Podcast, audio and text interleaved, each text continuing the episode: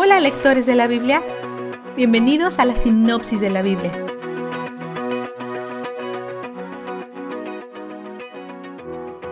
En la última carta de Pablo a los Corintios, él prometió visitarlos, les pidió recolectar dinero para los creyentes necesitados en Jerusalén, y confrontó muchos de sus patrones de pecado y creencias erróneas.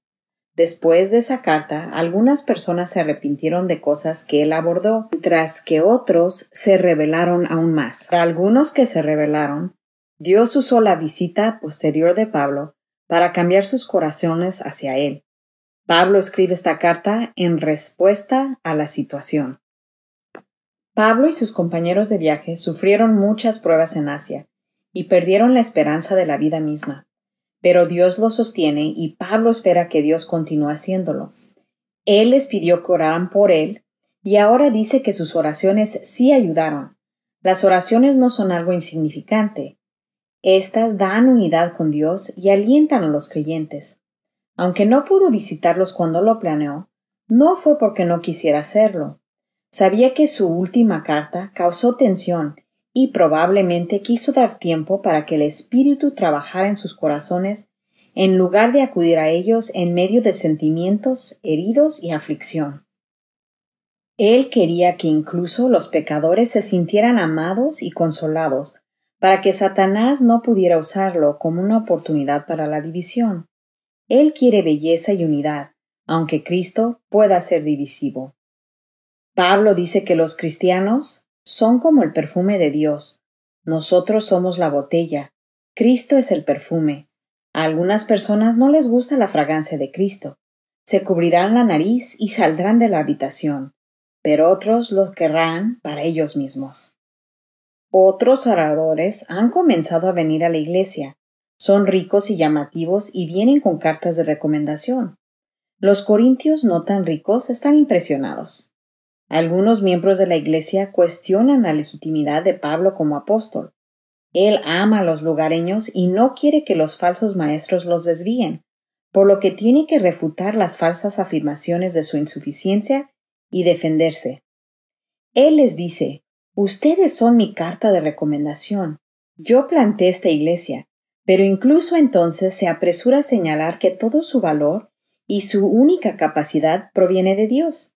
Mediante el poder de Dios, Pablo trae el ministerio de la vida, que es mucho más glorioso que la ley, el ministerio de la muerte. La ley no puede resolver el pecado, solo puede nombrarlo. El ministerio de la muerte fue glorioso y necesario por derecho propio, pero el ministerio de la vida y la gracia lo supera con creces. Pero Pablo sabe que algunos no se conectarán con él, no importa cuán poderosas y audaces sean sus palabras porque sus corazones están cubiertos con un velo que solo Dios puede remover. Algunas personas, posiblemente otros oradores itinerantes, no entienden lo que Pablo está haciendo y no creen en el Evangelio. Pablo dice que sus ojos están velados a la verdad. Satanás los ha cegado a la gloria de Cristo. Satanás se conoce aquí como el Dios de este mundo, pero eso no significa que Él está a cargo del mundo. Hemos visto en varias ocasiones que Él está absolutamente sujeto a la autoridad de Dios. Esto probablemente apunta al hecho de que el mundo sigue sus caminos. Él tiene cierto nivel de poder aquí, pero solo si es aplicado para lograr la voluntad suprema de Dios.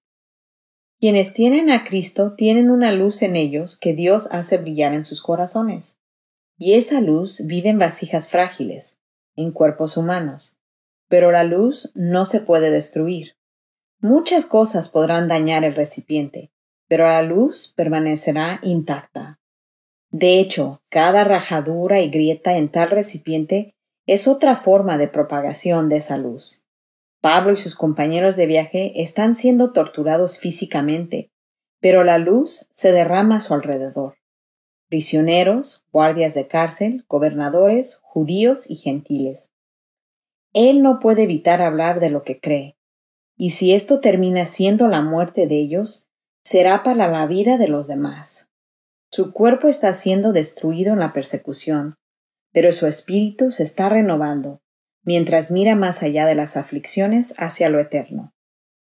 Vistazo de Dios. porque Dios ordenó que la luz resplandeciera en las tinieblas, hizo brillar su luz en nuestro corazón, para que conociéramos la gloria de Dios que resplandece en el rostro de Cristo. 4.6. Dios brilló en nuestros corazones oscuros, nuestros corazones de piedra, y nos dio corazones de carne. Los empapó con su luz, que Pablo llama el conocimiento de la gloria de Dios en el rostro de Cristo. El conocimiento de la gloria de Dios significa conocer y ver a Dios correctamente, verlo en el rostro de Cristo. ¿Estás creciendo en el conocimiento de la gloria de Dios al contemplarlo? Él es donde el júbilo está. La sinopsis de la Biblia es presentada a ustedes gracias a D-Group, estudios bíblicos y de discipulado que se reúnen en iglesias y hogares alrededor del mundo cada semana.